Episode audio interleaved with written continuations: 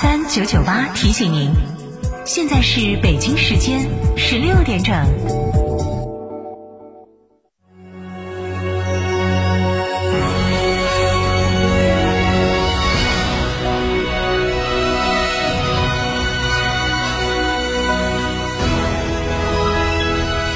成都的声音，FM 九九点八，成都人民广播电台。新闻广播。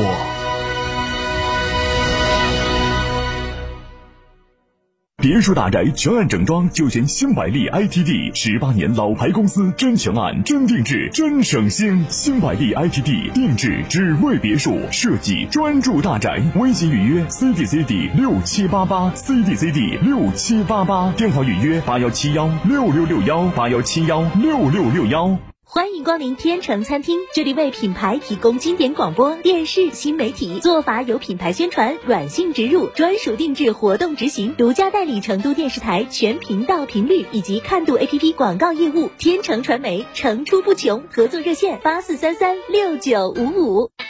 坦克品牌二十万辆共创季，至低零首付、零利率，至高七千元置换补贴，更有五年十五万公里超长质保。嘉诚坦克龙潭店八二八七五五三三。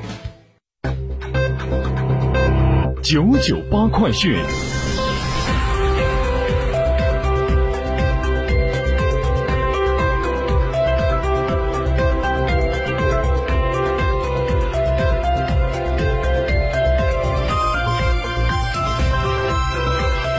欢迎收听这一时段的九九八快讯。先来关注本地方面。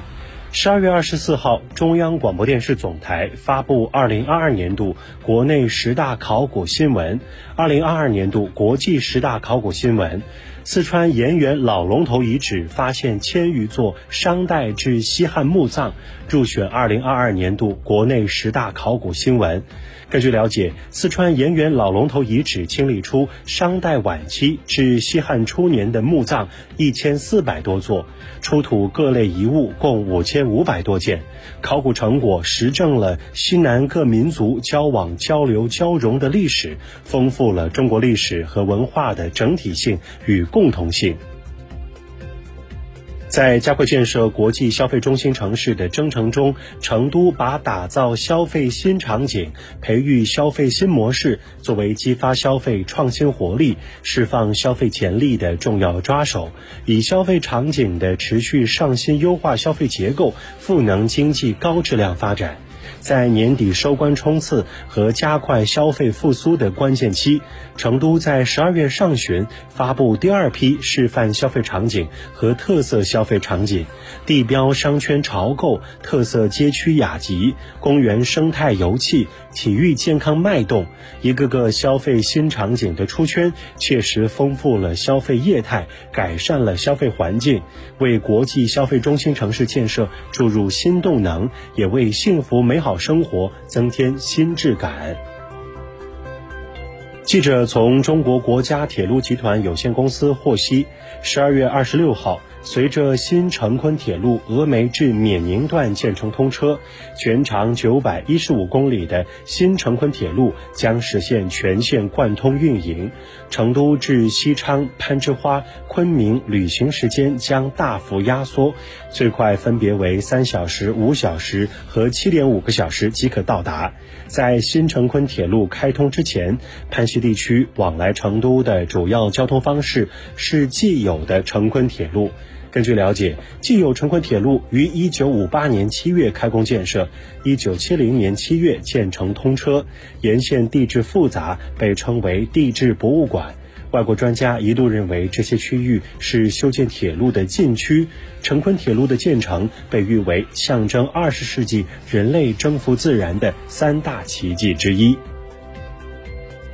成渝共建西部金融中心规划联合实施细节近日发布，提出加快建设立足中国西部、面向东亚和东南亚、南亚。服务共建“一带一路”国家和地区的西部金融中心，由重庆市人民政府办公厅、四川省人民政府办公厅联合发布的细则，是川渝两省市认真落实成渝地区双城经济圈建设规划纲要、成渝共建西部金融中心规划，助推成渝地区双城经济圈建设的具体举措。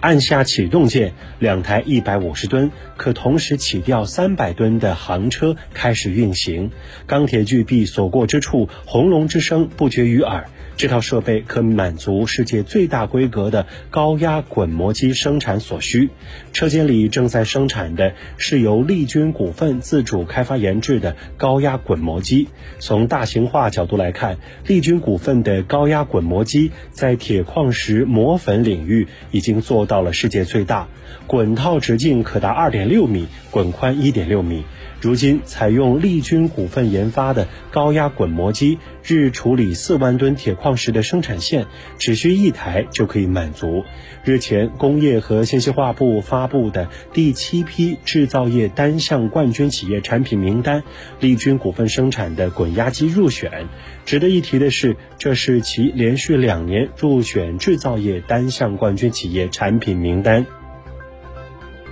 再来关注国内方面的消息。二零二三年全国硕士研究生招生考试于二零二二年十二月二十四号到二十六号举行，全国报考人数为四百七十四万。教育部要求各地加强组织领导和条件保障，优化考生服务，高效统筹做好疫情防控和考试组织工作，全力以赴实现如期考试、应考尽考、平安研考的工作目标。央视网消息。国务院物流保通保畅工作领导小组办公室监测汇总数据显示，十二月二十四号，国家铁路货运继续保持高位运行，运输货物一千零二十一万吨，环比下降百分之零点一三；全国高速公路货车通行六百零九点七八万辆，环比下降百分之三点九一。央视网消息。冰雪季到来，黑龙江人的冰雪运动热情也被点燃。全省每到冬季，黑龙江全省三千多处公益冰场就成了欢乐的海洋。在海林市体育场的公益冰场，这里上午供学校开展滑冰教学，下午免费向市民开放。在开放时间段，有初学者在教练的引导下系统的学习滑冰知识，也有专业级的滑冰运动员驰骋冰场，享受着冰上瞬间速滑带来的快乐，为寒冷的冬日注入了勃勃生机。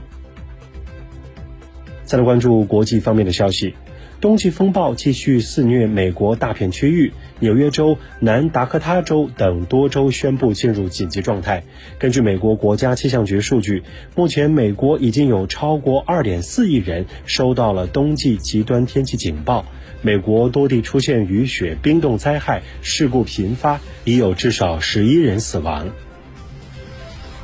二零二二年已迎来尾声。自三月以来，美联储已连续加息七次，仍然未能控制住失控的通胀，更引发了一系列经济问题。美国经济分析局最近公布的一项报告显示，美国十月的个人储蓄率为百分之二点三，已接近二零零五年七月出现的历史最低点百分之二点一。近八成的美国民众抱怨，高通胀造成的高物价让存钱变得很难。近日，境外中资企业商协会联席会议、俄罗斯中国总商会在。